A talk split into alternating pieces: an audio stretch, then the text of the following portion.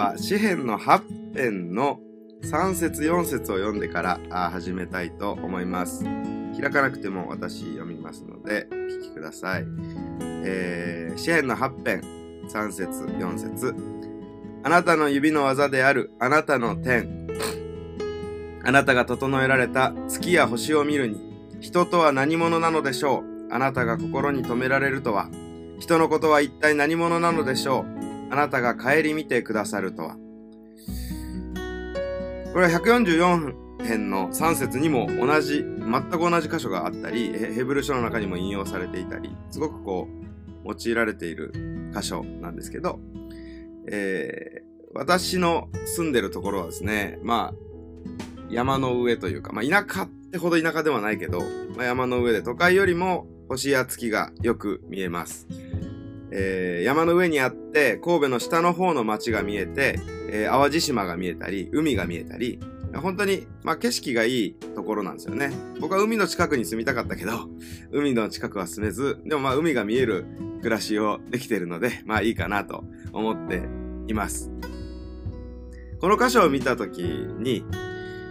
本当に赤ちゃんを見た時のことを僕は思ったんですよね。なんて成功にできてるんだというか、赤ちゃんが生まれた時に赤黒かった赤ちゃんが泣き始めて、えー、血が通い出して白くなっていって本当に美しい肌になっていくそのような光景を見てなんちゅうものを神様作ってんねやと思って驚いたことがあります。人とは何者なのでしょう？こんなにも月や星を作った神様がこんな素晴らしいものを作るなんて人とは何者なのでしょうという祈りが本当にしっくりくるなと思います。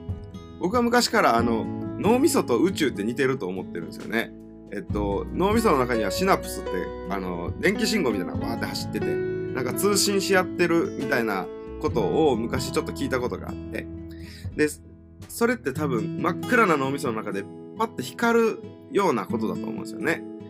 それがすごく宇宙と似てるなと思っていて、そう思うとすごくこう、ロマンがあるというか、この空に広がる宇宙が、この脳みその中にも広がっているっていうようなイメージするのが僕は好きだったんです。そう思うと、この小さな脳みその中にも大きな宇宙が広がってると思うと、すごくこう不思議というか、何者なので神様こんなものを作ったんですかって言いたくなるような気分になります。えー、そして、その赤ちゃんの世話をしていると、あ時に自分自身が非常に惨めな気持ちになってくることがあるかと思うんですよね。まあ、例えば、うちは布おむつなので、その布おむつのうんちを洗ってる時にですね、僕は何をしてるんだろうと思いながら、洗います。僕は、な、なんというものなんでしょうって思うと同時に、この祈りがまた思い出されてくるんですね。えー、人とは何者なのでしょうこんな小さい、こんな小さい町の中で、こんな小さくなって、うんちを洗っている。この自分は何者なのでしょうその時にこの祈り、人とは何者なのでしょうあなたが心を止めてくださるとは、そんな風に祈ることができます。もう一つ、人とは何者なのでしょうあなたが顧みてくださるとはっていう祈りもあるんですけど、これは、まあ、心を止めてくださると、ほぼ同義で、えっと、並列して、えー、使われていると思っています。顧みるって、なんか、振り返るみたいなイメージあるけど、実はこう、言語的にはじっと見つめるっていう意味があるんですよね。あなたがじっと見つめてくださる。あなたが心を止めてくださるとは、私はあなたにとって何者なのでしょう。この月や星を作られた方、山と海を作られた方が、私をじっと見てくれるなんて、私のことを愛してくれるなんて、私が惨めになればなるほど、なんと不思議なことなんでしょう。という祈りになっていきます。この子も、この赤ちゃんも、私も大切に大切に作られた。それはなんと不思議なことなんだろう。そんな風に思わされます。新約聖書の中で、イエス様の弟子たちはイエス様に対してこのように思っていたかもしれません。この人は何者なんだろうなんてすごい人なんだろうこの人はどういう神様にとって人なんだろうこれはさっきとはちょっと違う意味ですけど、この人は何者なんだろうって彼らも思っていたかもしれません。そしてその後に子供の視点から自分に何者なんだろうと問うたように、イエスの弟子たちも私って何者なんだろうこのイエス様の前にいて、こんなことを神の子、キリストに言ってもらえるなんて、私って何者なんだろうと思ったことだろうと思うんですよね。もう一箇所、聖書を開きたいと思うんですが、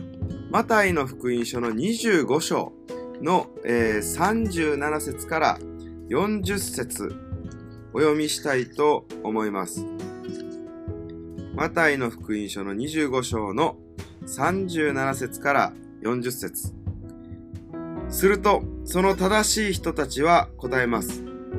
主よ、いつ私たちはあなたが空腹なのを見て食べさせ、乾いているのを見て飲ませて差し上げたでしょうかいつ旅人であるのを見て宿を貸し、裸なのを見て着せて差し上げたでしょうかいつ私たちはあなたが病気をしたり、牢におられたりするのを見てお尋ねしたでしょうか？すると王は彼らに答えます。誠にあなた方に言います。あなた方がこれらの私の兄弟たち、それも最も小さい者たちの一人にしたことは、私にしたのです。この言葉を聞いたときに、僕は、私って何者なんでしょう？あなたにそこまで言わせるとはっって思ったんですよね。イエス様がここで言ってるのは、優しくしてくれた。愛してくれたら、私があなた以上にありがとうって言うんだよ。そのことは、この人にした以上に私にしてくれたと思えるほどに、ありがとうって思うんだと言ってくれることだったんですよね。私たちのした、私たちのされたどんな小さなこともイエス様は心に留めて、もし私たちがされたら、私、そのしてくれた人にありがとうと感謝してくれる。された人に、僕、私たちがしたら、私たちにありがとうと言ってくれる。それがイエス様がここで言っていることなんですよね。それはなぜか。一つの答えは、イエス様が私たちの友達だからだと思うんです。イエス様がある時に、あなた方はもう私のしもべではない。友なんだと言った言葉があります。イエス様が何より私たちを愛していて、必要な時に必要な助け、必要な人を使わして奇跡を起こして与えてくれる。体の、体を張って闇の中から救い出してくれる。そのような方であるからこそ、そんな私たちの友達だからこそ、本当にありがとうと言ってくれる。それがイエス様なんですよね。このことを知ったときに、イエス様が私たちに心を留めていること、そして私たちがこの赤ちゃんに、また他の子供に、弱い人に、弱くなくても他の大人たちにしたこと、それにもありがとうと私たち以上に、その人たち以上に感謝してくれるということが、真に迫ってくると思います。本当に、本当に人とは何者なのでしょうという祈りは、イエス様にあって、私たちが心から疑問に思う、不思議に思う、そして感謝に変わる祈りなんだということを今日は覚えたいと思いました。この小さきものにしたことは私にしたのですと私の小さい赤ちゃんに私の小さい子供に言ってくれる私のしたすべての手の技を報いてくださる神様は私のこともこの小さいものにしてくれてありがとうと言って助けてくれるお方なんだと思います。人とは何者なのでしょう？あなたが心に留められるとは？人のことは一体何者なのでしょう？あなたが顧みてくださるとは？誠にあなた方に言います。あなた方がこれらの私の兄弟たち、それも最も小さい者たちの一人にしたことは私にしたのです。祈りたいと思います。天の神様、今日ここに集められた私たちをあなたが心に留めてくださり、あなたがじっと見つめておられることを感謝します。あなたが何より私たちを愛し、何より私たちを大切にし、心を込めて作ってくださったことを感謝します。この偉大な神が、全宇宙を作られた神が、私を作り、私を愛していることが不思議でなりませんが、それと同時に心強さと感謝が溢れてきます。賛美が溢れてきます。主よ、主よ、本当に心からあなたを信じることができますように。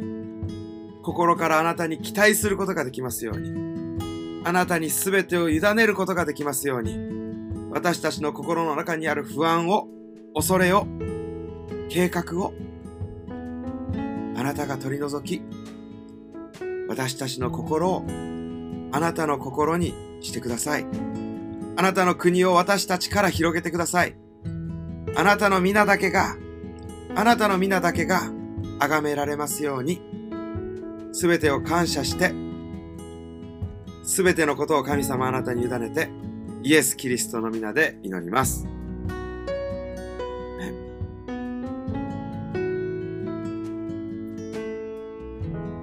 りがとうございます。そうだよ。毎回このコメントで始まって 毎回、いや、本当そうだよねって言ってしまう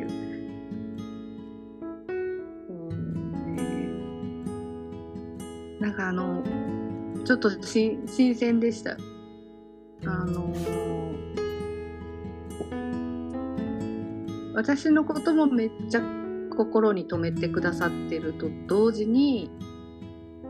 私のこの子子供たちにもめっちゃ目を留めてくれているからなんか私が子供に何て言うの？親切にって言ったら変だけどしたことをあ私が大事にしてる子を大事にしてくれてありがとねって言われるっていうすごいイエス様に。あなるほどそういうサイクルあるのかと思って。誰にも褒められないじゃない親って。で自分が大事だから大事に育てますとか、まあ、こう親として子供に責任があるから大事に育てますって思いがちだけどでも私のことだから私も育ててもらっている側なんだっていうこうなんかねイエス様神様を前にすると。っていう時にこの「よくやったね」って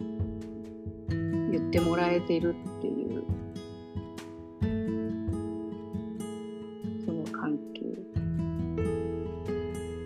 かと思うともなんかがぜんやる気が出てるなっていう。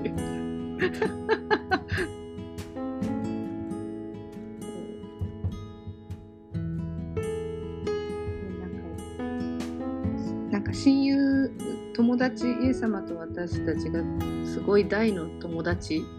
親友であるとともになんか家族っぽくも、まあ、家族であるというの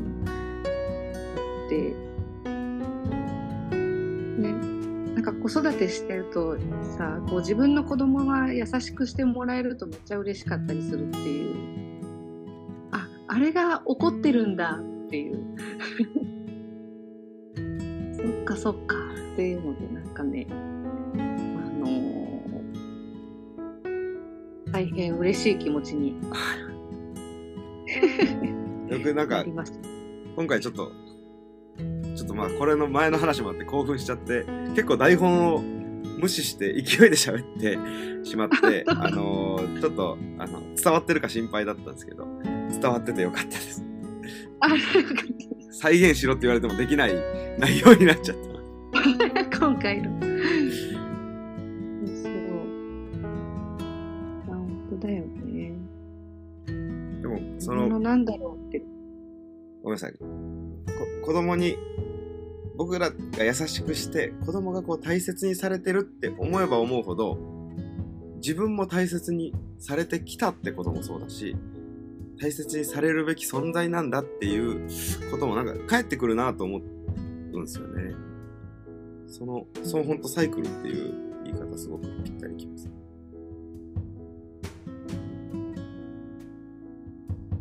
だよね。なんかその、まあその、なんていうの、愛されるサイクルを感じられないきっと親子関係も人間同士の中にはあるかもしれないけれども、ね、ね自分の親はそんな愛を持って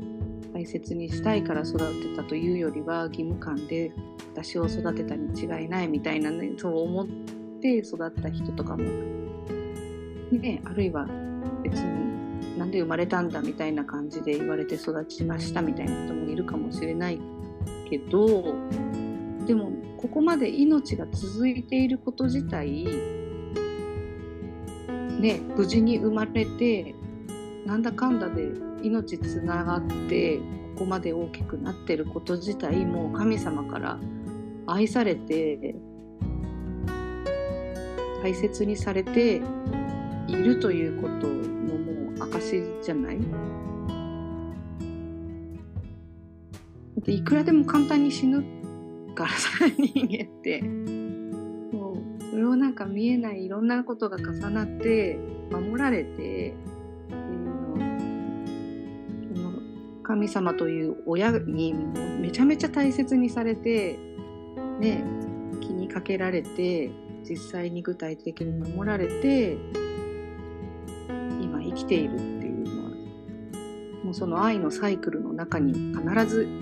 いるっていうことだよね。すごいね。素晴らしい。素晴らしい真実がここにあります。いやもうなんかなこの愛のサイクルのことを私はこう夫婦関係になんとか置き換えたいなと今 精を込めて感じているところであります。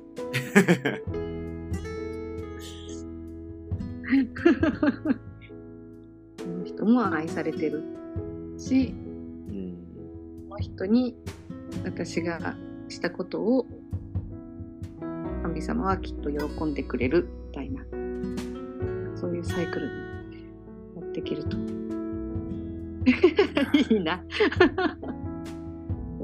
大きな気づきがありました。ありがとうございます